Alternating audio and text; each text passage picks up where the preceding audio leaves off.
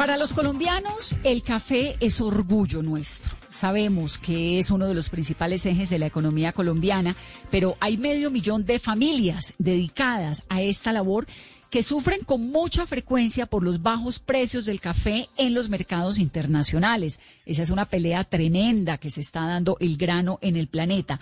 Para tratar de elevar la productividad, Colombia renovó entre el 2010 y el 2019 más de 850 mil hectáreas y esperaba que en este año, justo antes del impacto de la pandemia, una cosecha, se diera una cosecha de cerca de 14 millones de sacos de café. Obviamente, pues el grano y los campesinos y los cultivadores están sintiendo también el impacto de esta situación que todos estamos viviendo.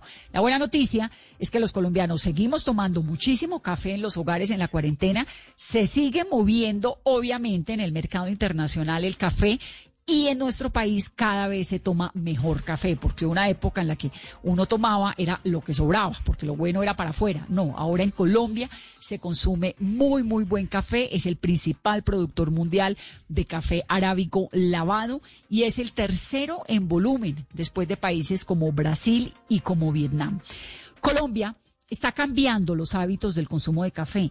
Esta pequeña revolución arrancó en el año 2002 cuando se abrió la primera tienda de Juan Valdés, que luego se reprodujo en todo el mundo. El gremio cafetero estaba tratando de darle un valor agregado al cultivo del grano y aprovechar de una vez, pues obviamente, la imagen de ese agricultor bigotón, que es Juan Valdés, que aparece siempre acompañado por Conchita todo un icono publicitario que tiene un letrero que dice Colombia en la frente y que donde uno vaya y hable de Colombia aparece la imagen de Juan Valdés. Entonces, en el programa de hoy vamos a hablar de café. Acabamos de pasar la semana pasada el Día Internacional del Café. Nos gusta escuchar historias de caficultores, nos gusta escuchar lo que ocurre en esas regiones alejadas y nos gusta saber que hay empresas que le apuestan muy duro a la resiliencia y a las historias de vida que sobresalen de los horrores para construir futuro. Así que hablemos esta noche de café y de Juan Valdés aquí en Mesa. Cuando la tarde languide se renacen las sombras y en la quietud los cafetales vuelven a sentir esa triste canción de amor de la vieja molienda. Daisy Juliet Vanegas es una joven de 26 años que nació en Itagüí, en Antioquia. Ella quería ver la historia de su vida alguna vez en uno de estos empaques de café de la tienda Juan Valdés ese era uno de sus sueños. Le costó mucho conseguirlo, pero lo logró. Y esta noche aquí en Mesa Blue nos va a contar su historia. Daisy, bienvenida. Hola, ¿cómo estás? Bien, Daisy. ¿Cómo es tu trabajo con el café? ¿Qué es lo que estás haciendo? Bueno, en el momento nosotros estamos sacando producción de cafés especiales. Es un proyecto familiar. Yo soy de la tercera generación, somos cuatro generaciones. ¿Cuatro generaciones de cafeteros? Sí, somos con mis abuelos, mis papás, mm, pues mi generación que somos los terceros y los hijos nuestros. Claro. ¿Y el abuelo cómo arrancó el cultivo del café? ¿En dónde? Bueno, nosotros somos de Montebello, Antioquia, y él compró una finca en la vereda Sabanitas.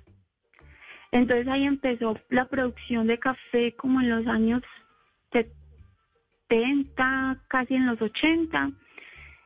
Y empezó empíricamente, la producción que salía pues la iba vendiendo, era el sustento, la forma de vida de la familia.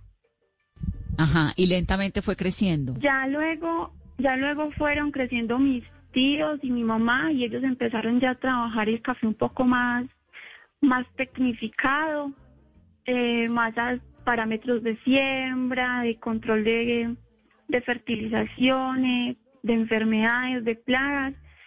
Y está la generación mía que ya empezamos a trabajar los procesos de beneficio y el proceso de tostión. ¿Y, cuántas personas? La, la cuarta generación son sus hijos, pero usted, usted tiene un hijo pequeño, ¿no? De cinco años. Yo tengo un niño de cinco años, sí, señora. ¿Pero su hermana también tiene hijos? No, mi hermano. ¿Su hermano? Sí, sí, usted tiene dos niñas y ellos entonces ya también se están formando y están aprendiendo de, de la labor de la familia. Daisy, pero ustedes vivían en Montebello y en algún momento se tuvieron que ir para La Ceja, ¿no? En Antioquia. Eh, sí, nosotros somos desplazados por la violencia, el conflicto armado. Entonces nos tocó desplazarnos de Montebello para La Ceja y allá vivimos eh, pues un tiempo, ya con el programa de restitución de tierras volvimos y tenemos, gracias al programa de restitución de tierras, pues tenemos un beneficio actualizado y un laboratorio para tostión. Ahorita me cuenta un poquito más sobre lo del laboratorio, pero quiero que me cuente el tema del desplazamiento. ¿Qué fue lo que ocurrió? Pues eh, cuando ya se estaba, ya fueron como los últimos hechos violentos, por no decir que el último hecho violento acá en el municipio, a mi tío lo asesinaron em, en enero, un 4 de enero. Entonces fuimos a las a las instalaciones de la alcaldía y la personera nos dijo que era mejor que nos fuéramos del, del municipio, que ella no podía velar por nuestra seguridad y entonces que no, no nos podíamos quedar, que nos teníamos que ir. Ay, no puede ser, qué historia tan trágica. Sí, sí, señora. Estas son las historias que le llegan a uno desde las regiones de Colombia y que realmente a mí me encanta escuchar aquí en Mesa Blue porque son historias de resiliencia, pero además son historias, Daisy, pues de familias fuertes que logran salir adelante, hacerle el quite al dolor, a la tragedia. Así que le agradezco muchísimo que nos esté contando esta historia. ¿Y en qué momento regresan entonces a Montebello? Bueno, en las fincas, o sea, nosotros siempre hemos vivido de las fincas, entonces e irnos para la ciudad fue un poquito complicado y algunas de las personas venían así como a dar vuelta, a poner cuidado en las fincas, que no se terminaran de caer, que no se dañara lo poquito que hemos avanzado. Pero en sí regresamos a Montebello el, en el 2015, a finales de 2015, principios de 2016, cuando empezó el programa de restitución de tierras en a asegurar que el territorio ya era seguro, ya estaba libre de, violencia. Daisy, ¿cómo, ¿cómo fueron, por ejemplo, para ustedes como adolescentes, niños, vivir en medio de, esta situación tan dramática del conflicto, de tener que dejar sus tierras, la que, donde habían nacido, luego regresar? ¿Cómo fue esa experiencia? ¿Cómo la vivieron ustedes como niños? Mm, bueno, eso fue muy complicado, muy complejo, porque estamos acá en la finca, somos libres, jugamos, eh, saltamos, disfrutamos del campo, no tenemos el peligro, bueno, no teníamos el miedo de que el vecino eh, estuviera o fuera desconocido o podíamos decirle al vecino, no, mi mamá y mi papá no están, entonces si me puede cuidar, me puedo quedar con usted. Llegamos a, la, ciudad y pues no se conocía a nadie, no había gente de confianza, no sabíamos en quién podíamos confiar, entonces los adultos nos decían que no podíamos hablar con absolutamente nadie, no podíamos contar lo que había pasado, todo era así en la familia, solamente con la familia y lo que se hablara con ellos. Entonces, llegar a encerrarse, llegar a dejar todos, todos los sueños que uno tenía. Es, es duro, es complejo y le, le mueve uno como el corazón recordar esos tiempos. Pues claro, una cosa muy difícil. Y luego entonces nos estaba contando que regresan a Montebello y obviamente pues recuperar el trabajo, recuperar la vida. ¿Se devuelven todos? ¿Cuántos se habían ido y cuántos regresan? Nos fuimos diez y nueve personas de la familia. No, pues toda la familia. Toda la familia, llegamos a, vivir en dos casas todos. Allá estaba la casa de dos, de dos de mis tías y entonces llegamos a vivir allá y vivíamos en hacinamiento. Yo recuerdo que a mis abuelos no les dolía nada y, y en esos tiempos se empezaron a enfermar, les empezó a dar gripe, les empezó a subir la presión. Triste. En, la época en la que se fueron de, de, de la tierra, ¿no? Sí, en la época que nos fuimos. ¿En esa época de que vivían, Daisy? Eh, bueno, cuando llegamos a La Ceja, mi tío empezó a trabajar en una empresa ya que se llama Empresas Públicas de La Ceja, que son las encargadas del acueducto. mis papás y la esposa de mi tío también empezaron a trabajar en floristería y así pues mis abuelos ya no podían trabajar, entonces les tocaba les tocaba vivir de lo que los hijos les, les brindaban. Cuando había sido toda la vida al revés, ¿no? Porque los abuelos, como nos ha contado, pues eran trabajadores cafeteros. Sí, toda la vida habían trabajado. Bueno, y entonces regresan a Montebello a reconstruir la vida. ¿Cuánto tiempo estuvieron por fuera? Estuvimos casi siete, casi ocho años por fuera. Claro que es un montón de tiempo. Y cuando regresaron, ¿la tierra que tenían, pudieron volver a ella? Sí, volvimos a las fincas de cada uno. Vamos a, a tener pues los cultivos de cada familia y a continuar con la labor del café, a mejorar, mejorar, mejorar. Daisy, ¿y ahí es cuando usted arranca a estudiar o usted ya había estudiado antes? ¿O cómo fue ese proceso? Porque Pues- Daisy es tecnóloga en producción agropecuaria ecológica en el SENA, ¿no? Eh, sí, estoy en la, en la etapa práctica del, de la tecnología. Empecé, o sea, que empecé hace año y medio a estudiar. Ah, comenzó ahorita, hace poco. Sí, hace poco empecé a estudiar porque por los problemas pues de eh, acá en el pueblo, acá en el municipio, el problema de conectividad es tenaz y a mí me toca ayudar eh, con las labores de la finca, estar pendiente de todo.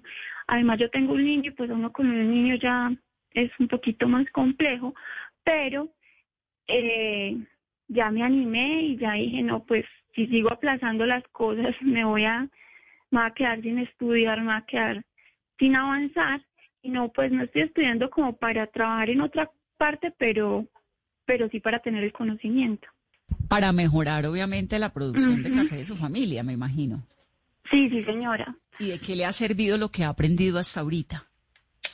Bueno, el, a ver, hay una mentalidad en el campo colombiano y es que todo es químico. Ya estamos cambiando, sí.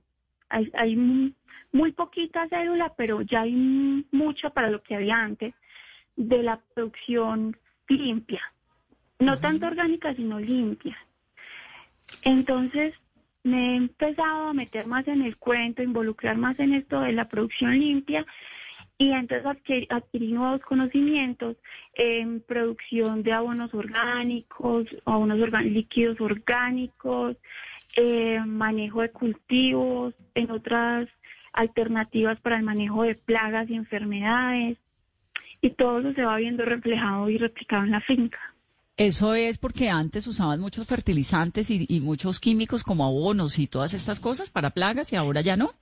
Sí, claro, porque es que antes usted veía un cafetal limpio, sin nada de arbences, y eso era lo más bonito. Pero entonces ahora ya no, ahora los arbences se necesitan en el cultivo para también mejorar el cultivo, eh, perdón, para también mejorar el, el como la, Como el sabor, ¿o las qué? plagas. No, las plagas, para que las plagas no ataquen el cultivo, porque si las plagas tienen que comer dentro del cultivo, pues no se comen la producción. Claro. Bueno, ¿y cómo es esto de que usted termina con su familia involucrándose en un mega negocio de café que es Juan Valdés? Ah, bueno, pues mm, el año Cuénteme esa pasado me, historia. el año pasado me invitaron a una escuela de jóvenes líderes cafeteros. Ay, yo dije, yo íbamos a empezar la cosecha, y yo dije, yo me voy. Y me fui pues para la escuela y me llamaron y me dijeron que necesitaban una muestra de café. Pero eso fue, o sea, esto fue una cosa de no creérmela, porque yo, yo sí había visto en el aeropuerto, alguna vez que viajé a Bogotá, había visto en el aeropuerto una edición también, pero de mujeres, y yo dije, uy, qué bueno sería estar ahí, que el café de uno dijeran, ahí está, en Juan Valdés, la taza perfecta, excelente. Porque Juan Valdés es una marca muy reconocida y es de los colombianos. Entonces me mandé la muestra, no tenía muchas expectativas porque eso eran muchas muestras las que enviaban. Cuando luego me llama uno, pues me llaman de Juan Valdés y me dicen que sí, que yo me había ganado el concurso. No, yo no me lo podía creer. Inclusive yo le dije a mamá que me estaban tomando el pelo. Porque quien me llamó es un amigo, entonces pues es de la él no es de Juan Valdez, sino de la federación. Entonces me, me contó y yo dije, ay no, él me está tomando el pelo. Cuando ya luego me llamaron, sí, de Juan Valdez y me dijeron que me iban a visitar y que me iban a traer la carta de que había ganado, ya yo dije, no, sí, sí es verdad. Pero si no es porque ellos vienen acá, yo no me la creo, la verdad. ¿Y, ¿Y qué fue lo que se ganó?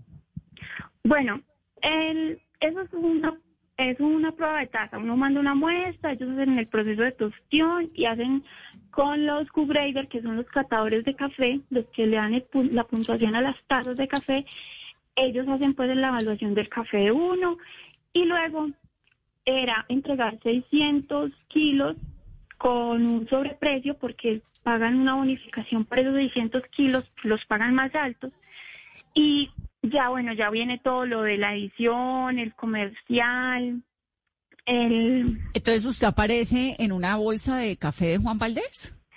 Aparece el nombre, aparece la historia y todos los comerciales que se hicieron, o sea, una producción que eso también yo no me creía que fueran a hacer semejante cosa porque eso fue espectacular. Los cinco que estuvimos, porque somos cinco historias, cinco personas diferentes. Sí no nos creíamos cuando, cuando llegamos y eso fue una producción total. Entonces, la experiencia, la bonificación y el reconocimiento, eso ya es un premio espectacular. No, pues claro, además un reconocimiento al trabajo suyo y tan joven y tan emprendedora y tan chévere y con esa historia tan bonita, Daisy.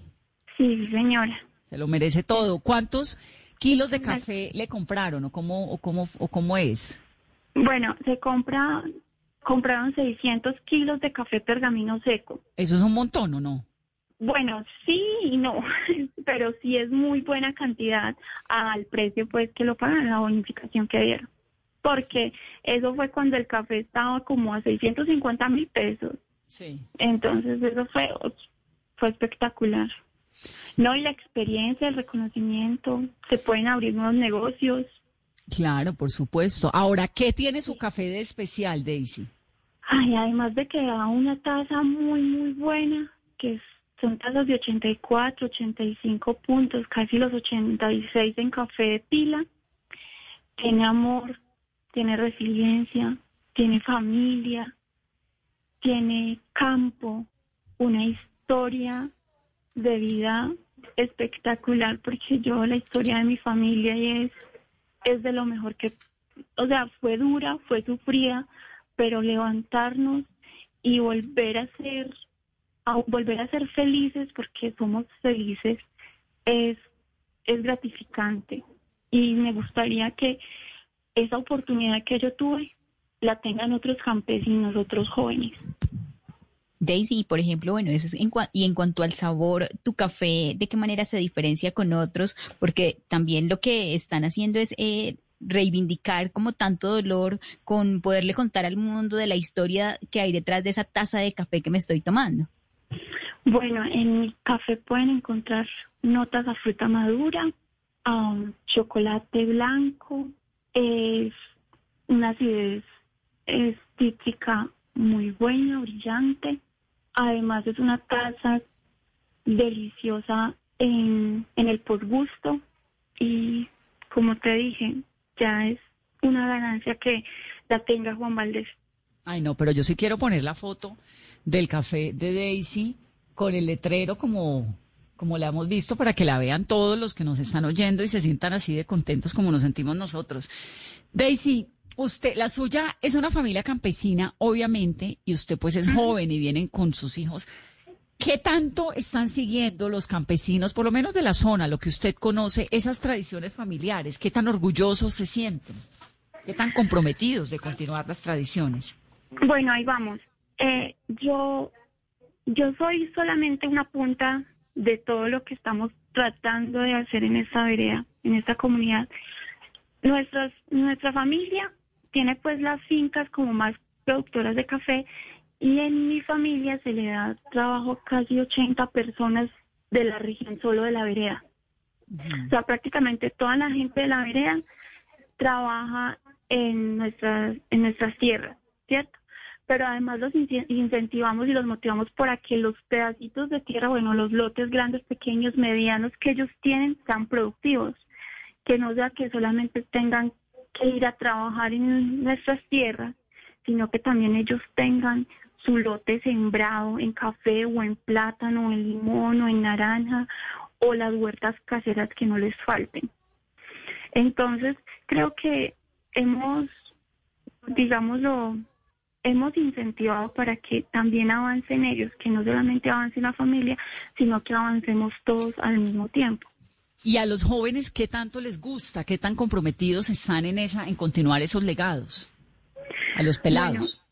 lo que pasa es que, mira, acá en la vereda hasta el año pasado no había formación sino hasta quinto de primaria. Entonces los niños se tenían que ir para el municipio, para la carrera municipal, a aprender el resto de los, de los grados que les faltaba, estudiar los, los otros grados. ¿Qué pasa? En el colegio que hay acá en el municipio, las técnicas, la media técnica no es coherente con lo que hay en el municipio. Por ejemplo, hay, eh, hay una técnica en administrativa, media técnica en, gestión administrativa, y pues, ¿dónde los van a poner a trabajar? ¿Qué, están, qué hacen los jóvenes? Se van a, para la ciudad. Desde el año pasado empezamos en la escuelita, que ya va a empezar a ser institución, empezaron a venir profesores para la formación de sexto, séptimo, octavo y noveno. Y para el próximo año se espera que ya tengamos la media técnica, el décimo y el once.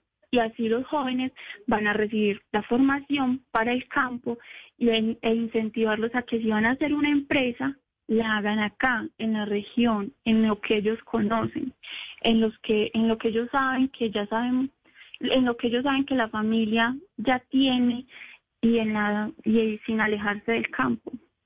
Sobre todo porque pues este es un, un oficio que se va transmitiendo de generación en generación como la familia suya y creo que ahí nos toca a todos como colombianos reivindicar ese trabajo de los campesinos y valorar ese esfuerzo de la tierra. Bueno, para terminar me queda me queda pedirle un consejo de Daisy porque yo soy de las de huerta casera. ¿Qué tiene que hacer uno para que una huerta casera le funcione? Pues no me lo vas a creer. Hay que visitarlas todos los días. Bueno, eso lo hago. Y, les, y las miro todos los días. ¿Qué más? buen fertilizante. Pero un fertilizante natural puede ser qué? Orgánico. Lo puedes hacer en tu casa, un bocachi, digamos. Picas todas las cascaritas de papa, de plátano, de yuca, espero que coman de esas cosas. Eh, de todo, de todo, exceptuando los limones y las naranjas solamente se les puede echar como un 10% de la preparación porque eso no deja que se activen muchos microorganismos, ¿cierto? Entonces lo picas todo así pequeñito, pequeñito y ya empiezas a revolverlo, a revolverlo. Si le puedes agregar, al, eh, no sé, si puedes conseguir eh, gallinaza. Gallinaza. sí, una, porque para hacer un bocachi necesitas estiércol de cualquiera, ¿cierto? Pero un estiércol seco. Pero no puede ser el del perro, pues. Eh, no, no porque habría que hacerle otro tratamiento, porque tiene muchos, en eh, los concentrados de los perritos ya tienen muchos químicos y muchas cosas, entonces deterioraría un poquito el bocachi. Listo, entonces gallinaza y le mezclo a eso. Sí, le mezclas eh, todas las cascaritas de la comida, todas las cáscaras de, de frutas, verduras, hojitas, pero todo picado pequeño. Claro. Para, y lo tienes que estar revolviendo, revolviendo.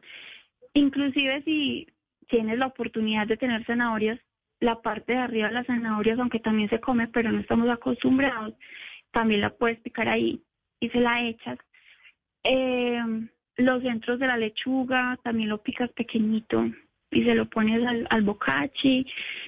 Ya si puedes eh, conseguir fósforo o potasio, pues roca fosfórica, roca potásica, también le puedes echar. Bueno, pues voy entonces a preparar mi abono de Daisy. y, la, idea es que en 15 días ya tengas el bocachi. Ay, si hacen asados, con esos, con ese carboncito que quedó del asado, lo picas y también se lo puedes echar ahí en el bocache. No, pues quedé entonces además con sugerencias para mi huerto casero. Y la más importante, visitar todos los días las maticas. Increíble, pero sí. Eh, sí, porque como las huertas caseras son también cultivos ya designados, entonces ellas necesitan la visita del dueño para que se crean, crezcan bien bonitas. ¿Y usted visita sus cafetales todos los días? Gracias a Dios, sí. Arranca, camina todos los días. Todos los días hay que visitar. ¿Y al hijo de cinco años, qué le está enseñando? Bueno, él ya sabe parte de la recolección, él ya sabe también cosas del beneficio, sabe sembrar, él me ayuda en la huerta casera también. Sí, a los niños les encanta la huerta casera. Pues Daisy, me encanta tenerla esta noche en Mesa Blue. Qué rico aprenderle, qué buena inspiración la que nos llega. Muchísimas gracias por invitarme. Un saludo muy especial. Eternamente agradecida. No, por favor, es Daisy Juliet Vanegas, que ahí como la están ustedes escuchando, convirtió una historia de resiliencia de su familia en una super oportunidad de negocio y es una cafetera con toda de 26 años. Qué dicha. Sí, sí, señora, gracias a Dios. Me voy al río para ahogar mi llanto y en la cigüeña recordar mi canto que un día en el asfalto se extravió y perdió su encanto. Seguimos hablando de historias de café, historias que nos llegan desde el fondo de la tierra colombiana, historias de grandes ejemplos como el de Zairo Javier Vargas, que es un joven también de 26 años, nacido en los Andes, en Nariño, pero vive ahora en Sevilla. Y vamos a hablar con él y nos va a contar por qué termina yéndose de Nariño y llegando hasta Sevilla. Zairo, bienvenido. Sevilla Valle, ¿no? Sí, de Sevilla Valle. ¿Y por qué se fue de Nariño? Porque en ese tiempo hubo conflictos armados. ¿Y usted qué sembraba en Nariño? Yo trabajaba con la con las matas de coca. Ah, usted sembraba coca en Nariño. Sí, señora. ¿Y durante cuánto tiempo? Como dos años. Dos años. ¿Y por qué dejó el, el cultivo de la coca? ¿Qué le pasó? Porque en ese tiempo hubieron muchos conflictos armados, llegaron la, llegó la radicación tuve problemas familiares y emigré para el valle. ¿Usted salió huyendo de Nariño o fue una decisión? No, no, no. No, yo tomé una decisión, no huyendo, no. ¿Y por qué se fue para el valle, Zairo? ¿Quién, ¿Quién había específicamente en el valle que lo recibiera y lo apoyara y lo ayudara? No, había, pues, eso acá hubo un tío, todavía está un tío y y había un primo, yo la pegué muy bien con mi primo y él me llamaba hace rato que viniera para acá a trabajar. Y pues la verdad, llegó la hora que dije, no, arranquemos. Y vine por acá al valle y, y acá fue donde aprendí de sembrar, porque yo de café no sabía nada. Fue donde aprendí desde sembrar hasta cultivar y obtener una buena taza. Claro. ¿Usted se fue de Nariño a los cuántos años, Zairo? Eh, yo era menor de edad. Ah, era chiquitico. Entre 16, 17. Pero es mejor trabajar en algo que no estés a la expectativa de qué te va a pasar, a estar trabajando en a la expectativa de que si van a llegar, no van a llegar. Claro, por supuesto. ¿Y usted en algún momento de su vida, ahorita que recuerda esa época cuando era peladito y sembraba coca y ahora que está sembrando café, se arrepiente de haber tomado la decisión de cambiar? No, no, no me arrepiento de haber cambiado, digamos, el ritmo de vida, sino que como solo, solo digamos, hay un pero es que en la agricultura colombiana a veces se trabaja pérdida. Claro, hay que valorar más el trabajo del campo colombiano, ¿no? Exacto, y más en esta crisis. Te hago esta pregunta, si el campesino no produce la ciudad que come, no, pues gravísimo. Es que a los campesinos les debemos toda nuestra alimentación y la están pasando difícil por cuenta de esta cuarentena. Y entonces, pues eso es lo que no valoran. Pero de que yo me arrepienta, no, porque acá trabajo en paz, trabajo con mi esposa, mis dos hijos, y estoy relajado, digámoslo así, no estoy con preocupaciones que algo malo me va a pasar. Zairo, y por ejemplo, su vida y, su experiencia con el café, ¿cómo ha sido? Usted nos contaba que no sabía eh, de qué manera empezó a aprender y cuando usted vio el fruto de su primera cosecha. No, pues como te digo, yo de eso no, no sabía nada. El único de mi familia, pues que, que pues ha molestado toda su vida con eso, con café, fue mi abuelo. Y pues yo la verdad nunca le puse cuidado a eso.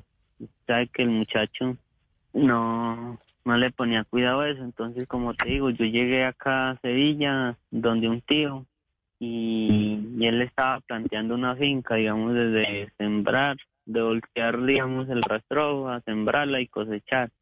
Y ahí fue donde aprendí todo sobre lo del café, hasta que se dio la oportunidad de, de obtener el predio propio, y pues hasta con más ganas.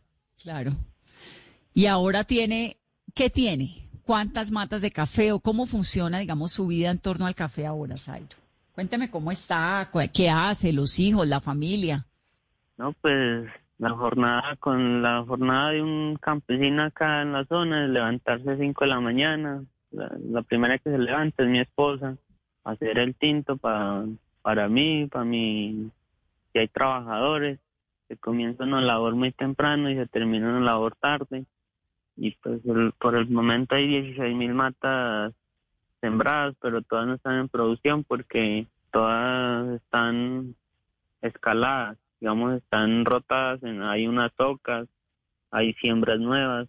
Eso es para tener siempre, todo esto lo he aprendido sobre, para tener, como te digo, para que nunca en un año, nunca te falte el café. Para tener producción siempre. Exacto, siempre, digamos, tienes que ser organizado también, porque si, si no te va mal. ¿Y quién le enseñó, quién le enseñó eso? La verdad, Federación, los agrónomos pues ellos asisten en la zona y pues yo con ellos fue donde me avancé más porque ellos fue donde porque las finca mía son certificadas en, en UTZ, Flow, 4C y ahí es donde le enseñan a uno porque yo prácticamente que eso de taza yo tampoco sabía nada de eso. No, pues como así, ya tiene todos los certificados, le ha ido súper bien, Zairo. Sí, sino que pues todo esto es un proceso, porque desde cuando yo empecé, desde que tengo el predio son cinco años y empecé con esa certificación y empecé metiendo concursos de microlotes, pues la primera vez no pasé, después quedé entre los 60, después entre los 30, después entre los 10. Todo esto se debe a la, a la disciplina y, y el amor que le pongas a tu trabajo, porque si no, no, no lo logras. Y ahora pues con este proyecto de Juan Valdés, pues mucho mejor, porque esto, esto sí lo motiva a uno porque son programas que inspiran, digamos, a motivar la, juventud que sigan la cajicultura, porque la cajicultura está cada día envejeciendo y la juventud está migrando a la ciudad y el campo cada día se está envejeciendo más. Entonces, ¿qué va a hacer del campo? Claro, es que ese es uno de los grandes interrogantes. ¿Cómo hacer para que los jóvenes les siga gustando el campo? Cuidar, cultivar, ¿no? Claro. ¿Cómo ha sido su experiencia con Juan Valdés? Cuénteme qué fue lo que se ganó. no, pues, como te digo, pues, a mí me ayudó un ingeniero de, de Tuluá. Me dijo que había un programa así, de Juan Valdés. Necesitas mandar una, una prueba de, de catación de café para que la caten, para ver si, si sirve tu café. Y todo eso se mandó, me llamaron, vinieron y pues obviamente, imagínate, eso es una alegría muy grande. Y pues lo que se ganó fue que ellos valoran el trabajo de uno y le dan, le dan digamos, un sobreprecio por compra del café y lo que me dieron un sobreprecio por ventas. Entonces, son cosas que lo motivan más a uno y imagínate, y más esto que, que este país es muy grande y precisamente ser uno. No, pues imagínate, me parece lo máximo. ¿no? Pues sí, claro. ¿Y qué es lo que tiene su café que llegó allá, a ese nivel? Porque me imagino que es que debe ser delicioso. Pues, como te digo, este es un café de altura, ¿no? Porque yo estoy a 1800 metros a nivel del mar. La verdad, los atributos que yo sé por tasa, por tasa de catación de mí es que son muy, a panela, cítricos, son cuerpos redondos, sabores intensos, pues eso es lo que me han dicho a mí. y usted sabe, y usted sabe, Zairo, cómo hacer para mejorar el sabor del café. Claro, como te digo, yo vengo desde un proceso, por eso te digo, yo vengo desde un proceso, este proceso llevo cinco años para obtener una taza del proceso que ya tengo para obtenerlo, digamos, a este nivel. Yo, como te dije, yo empecé acá en las zonas en un concurso departamental, yo empecé, metí un café así, como se dice, por meterlo, no pasé, después ya le hice un, un proceso que entre los 60, después volví y mejoré ese proceso que entre los 30 volví mejor ese proceso que entre los 10 y así, eso es mucha disciplina, tú tienes que, que mejorar y ser muy disciplinado en este en este cuento del café para obtener la tasa que el cliente exige. Claro. en día el ¿Y cliente esa, está aquí. ¿Y esa, esa tasa, esa, esa tasa se mejora cómo? ¿Con la tierra? ¿Con el cultivo mejorado o con qué? No, la tasa se man, se pues en lo que yo, en lo poco que yo he estudiado y lo, lo que más es, la tasa se mejora es en los procesos que tú le hagas al café, el beneficio. Por ejemplo, digamos tú recolectas un café, ¿no? En esa recolecta el trabajador te va a traer verde, pintón, hojas. Lo primero que hago yo es hacerle un sobreflote, que eso grano cariado que decimos, eso se eleva dejamos solo la almendra, la almendra pura. De ahí lo ponemos a escoger, de ahí se, se despulpa, de ahí se deja en el tanque por cierta cantidad de horas. De ahí, de esa cantidad de horas, lo llevas al secado. Del secado tienes que también tenerle cuidado, que no se te vaya a pasar, tiene que quedar en el punto y de ahí tienes que ponerlo en una bolsa que te quede que te quede libre, digamos, de contaminantes, sea gasolina, sea aceite, sea de todo, y llevarlo a Qatar y ya te dan el resultado. Mejor dicho, todo un proceso, pero lo veo muy experto. Me, me, encanta escuchar esa historia, Zairo, escuchar esa historia de su vida, de cómo dejó una planta de coca para apostarle al café, de cómo le ha funcionado, cómo la vida le ha dado esos, esos beneficios. Se lo merece todo. No, pues gracias. Un saludo muy especial y gracias por estar aquí esta noche en Mesa Blue y por ayudarnos a inspirarnos. Estamos urgidos de inspiración y de personajes como usted.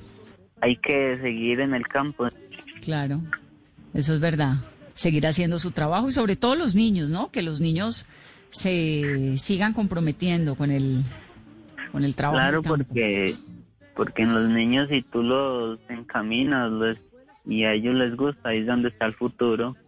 Porque uno cada día va envejeciendo y llega el día que, hasta que llega el día y, y se muere y allá queda el, futuro.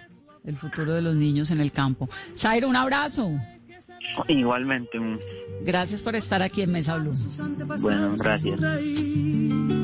Dibújeme el árbol del cacao mientras se toma ese chocolate con pan tostado. Dígame su merced que sabe del asadón. Ese es el que le trae a usted las sopitas al cucharón. Y cuénteme. En estas historias de café sumamos a Johan Gerardo Cortés, que es un joven que tiene 19 años, que también es de Nariño, de Samaniego. Es bachiller y quiere ampliar sus estudios en temas de agricultura, pero también en algún momento le interesó la medicina y presentó una solicitud de una beca para estudiar en Cuba porque se graduó el año pasado del colegio. Johan vive del café. Bienvenido a Mesa Blue.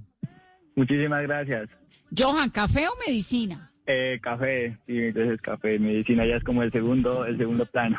¿Cómo así? Cuénteme. Eh, bueno, pues ya tenía, pues, como digo, el café pues siempre ha sido mi, pasión desde, desde niño, ¿no? Lo he inculcado desde, desde mi familia, desde, empezando desde mis padres, mis abuelos sino que ya, ya en segundo plano iría como, como la medicina, siempre he cogido una pasión por eso. También, claro. Sí, pero pues igual siempre he tenido por delante el, café, la agricultura. y usted es muy joven, tiene 19 años.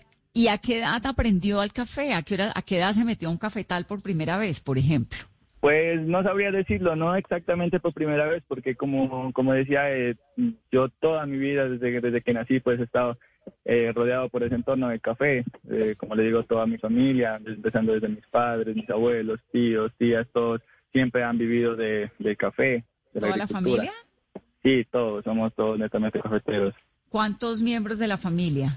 Mm, la verdad no tengo el número exacto, pero sí somos bastantes, creo que unos, unas 70 personas en total. Wow, toda la familia. Sí, somos una familia Cafetera grande. en Nariño. Eh, sí, en Samaniego estamos la mayoría. ¿Y usted ya tiene Eh, su sí. propio cultivo o usted todavía trabaja con el cultivo de la familia y del papá y la mamá? Eh, sí, yo gracias a Dios ya tengo mi cultivo, es pequeño, pero pues ya, ya lo manejo a mi propia manera, ¿no? Aunque trabajo todo con mi papá, trabajo todo el tiempo, desde, desde hace mucho ya trabajamos, trabajamos los dos. Johan, y de sus compañeros del colegio con los que usted se graduó, ¿a todos les gustaba el campo así, los apasionaba como a usted? Eh, no, todos no, porque pues yo me gradué en el casco urbano, ¿no? Entonces no, la mayoría de los de allá eh, pues ya tienen sus- sus visiones diferentes. Bueno, y cuéntenos la historia del premio que se ganó usted o ese reconocimiento que ahora hace parte de uno de los cafés más importantes de Juan Valdés, que además pues usted sabe que es una empresa muy significativa para Colombia. Mm, Bueno, pues esa, eso, eso llegó por medio de mi papá, ¿no? Él hace parte del, del comité de cafeteros de aquí del departamento de Nariño, entonces él pues se enteró de, la, de esa convocatoria y, y presentamos una, una, una muestra y después de unos días pues nos llegó el resultado, que fue que, que vemos que había quedado como seleccionado mi lote, entonces pues fue una felicidad, felicidad inmensa. Su lote, Sí, mi lote, qué un bueno. lote pequeño, pero pues lo cultivamos con, con toda la pasión, ¿no? Y creo que eso dio los resultados. ¿Y lo cultiva con quién, Johan? Eh, pues ese lote lo cultivo yo. Lo cultivo solito? yo solo. Pues con mi, con mi papá. Claro, él, él siempre está al tanto de todo. Ay, qué maravilla. Pues Johan, queríamos felicitarlo y escucharle ese optimismo y esa, esa expectativa tan grande que tiene. Claro, muchas gracias. Sí, siempre. Además, me parece, me parece importante y, y le aplaudo esa fortaleza y ese mensaje para los jóvenes caficultores, ¿no? Que se motiven. Sí, no, pues decirles que, que nunca se rindan, ¿no? Que en el café siempre va a haber un buen futuro si no le pone empeño y le mete ganas. Claro. Muchos son los amigos suyos del colegio y de la vida que se han ido y que, y que no, han- no trabajan más en el campo. Eh, sí, pues la mayoría, pues la mayoría lastimosamente se está yendo para otros lados, trabaja ya en, en el pueblo, en el casco urbano y pues lamentablemente pues somos pocos los que los que elegimos quedarnos en el campo y, y cultivar el café. Pues me alegra, Johan, me da gusto saludarlo. Un saludo. Muchísimas gracias, igual para ustedes. Lina Hoyos es la directora de mercadeo de Juan Valdés Café, que obviamente pues son ellos los que están liderando estas iniciativas que les estamos contando y que además es una empresa pues insignia, ¿no? De, de- del café colombiano y que además están apoyando con toda a esta gente y sobre todo estos jóvenes, que es lo que me parece tan bonito. Lina, bienvenida. Hola Vanessa, muchas gracias por el espacio y un gusto estar acá. Todo esto es para una edición especial que ustedes tienen que se llama Renacer, ¿verdad? Sí, así es, es una edición especial de café que lanzamos recientemente con las historias de estos cinco jóvenes de Renacer eh, y también una edición especial de un café de 250 eh, en asociación con la FAO que compramos a dos, a dos eh, eh, cooperativas en el Huila y Nariño eh, para pues promover el café de los jóvenes caficultores. Esa es la intención. ¿Y cómo, cómo los encontraron a ellos? Pues a ver, esto, este programa eh, es una convocatoria que se hace a nivel nacional en alianza con la Federación Nacional de Cafeteros. Lo que hacemos es convocar, digamos, en los diferentes departamentos y municipios a diferentes jóvenes a que lleven su muestra de producto y a través de nuestras cartas de expertos, eh, pues seleccionamos el café, digamos, o los cafés que representan diversidad territorial, que representen ese liderazgo de jóvenes que están haciendo una labor en el café, digamos, en los diferentes departamentos. eh, y pues promovemos el programa y hacemos ya pues como toda la implementación del producto, lo sacamos a la venta, como contaban ellos en las historias, les damos visibilidad a ellos del trabajo que han hecho y hacen parte de la campaña, entonces pues es un trabajo súper bonito porque el objetivo de este programa pues es básicamente eh, valorar y visibilizar ese trabajo de liderazgo que ellos han hecho y fortalecer también esas habilidades para que ellos puedan desarrollar en el café su proyecto de vida. ¿Y cuánta gente se presentó? ¿Cuántos, cuántos caficultores en Colombia? Digamos, ustedes tuvieron que hacer, obviamente, pues un decantar, ¿no? Para sacar estas historias. Sí, eso es una convocatoria gigante, la verdad es que sale. ¿Cuánto tiempo, además? Sí, eso duramos más de, eso se hizo, digamos, durante el año pasado, casi todo el segundo semestre con la convocatoria, las muestras por departamentos, la verdad bastante. Eh, seleccionamos, luego filtramos y vamos filtrando como hasta llegar a los cinco seleccionados, eh, que pues en este caso representan, digamos, las diferentes regiones, Nariño, Santander, Valle, bueno, Antioquia, eh, eje cafetero. Y ahí tenemos esos cinco perfiles de tasa y bueno, construimos todo, todo este esquema. Digamos que es un trabajo colaborativo con la federación. Como les cuento, también hay otra parte importante del programa que lo hicimos a través de la asociación con la FAO. Eh, y pues en esto también la selección de estas, de estas agremiaciones como Café, a su desarrollo, que nos han ayudado también a encontrar un café de jóvenes caficultores en, en Huila y Nariño. Entonces, la verdad es que es un, un, trabajo extenso, pero, pero como muy cuidadoso también en, en, contar con las mejores historias y con el mejor café, que es lo que queremos.